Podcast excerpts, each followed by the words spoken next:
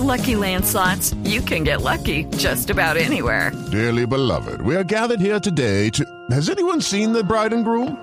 Sorry, sorry, we're here. We were getting lucky in the limo and we lost track of time. No, Lucky Land Casino, with cash prizes that add up quicker than a guest registry. In that case, I pronounce you lucky. Play for free at LuckyLandSlots.com. Daily bonuses are waiting. No purchase necessary. Void were prohibited by law. 18 plus. Terms and conditions apply. See website for details. Radio interrumpe la programación. Una noticia urgente está en desarrollo. Atención, se está confirmando en este momento desde el Ministerio de Hacienda. Esta mañana, dentro de una hora, presentan su renuncia, Felipe. El ministro de Hacienda, Alberto Carrasquilla, y su viceministro, Juan Alberto Londoño. Los dos autores responsables de la fallida reforma tributaria. Sí. La renuncia la pondrán en manos del presidente Iván Duque.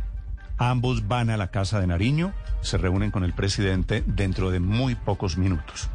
Felipe Ah, quiere decir, después de el fracaso de la reforma tributaria, se avecina un inminente, inevitable cambio en el Ministerio de Hacienda, que es una noticia muy gruesa, porque fuera de todo deja a la deriva el manejo económico de Colombia. Néstor, pero... Y a la deriva es a la deriva, porque- Queda el, el doctor Juan Pablo Zárate, que fue o es viceministro técnico del Ministerio de Hacienda y un hombre que además estuvo en la Junta del Banco de la República Sí, y ya se había hablado en algunas oportunidades de que frente al nombramiento de Carrasquilla en la CAF, el presidente estaría o habría estado pensando en Juan Pablo Zárate. Luego, no se sorprenda que el nuevo ministro de Hacienda sea Juan Pablo Zárate. Es, es, es cierto, Felipe, seguramente todos los caminos conducen a Zárate. Ha sido, en el manejo de la tributaria, el técnico. Lo que pasa, Felipe, es que tengo la duda de si alguien en el actual Ministerio de Hacienda hereda los problemas creados por la reforma tributaria. Va a ser muy difícil este manejo de transición política. Se escuchan a partir de este momento, Felipe, candidatos. Vendrá una gran especulación alrededor de quién puede ser el nuevo ministro de Hacienda. Seguramente Paola, el ministro Carrasquilla, mantiene su idea de irse a la CAF, ¿no? A la Corporación Andina de Fondo. Sí, sí, sí, sí.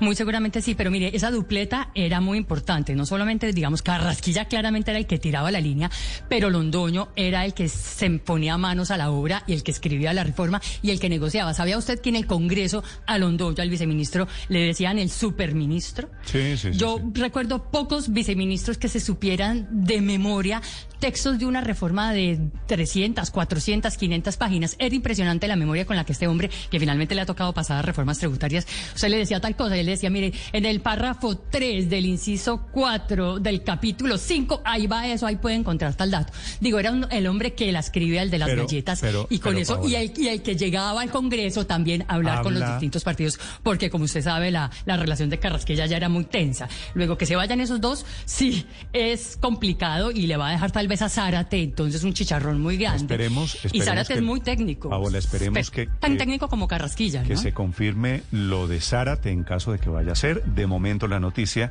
es que leen bien la situación. No, un los comentarito dos. para alabar a Londoño. No, no le entendí, Héctor. Ah, no, Néstor, es que quería, quería eh, decir que a mí también, como a Paola, el viceministro Londoño me parece un profesional de extraordinarias condiciones.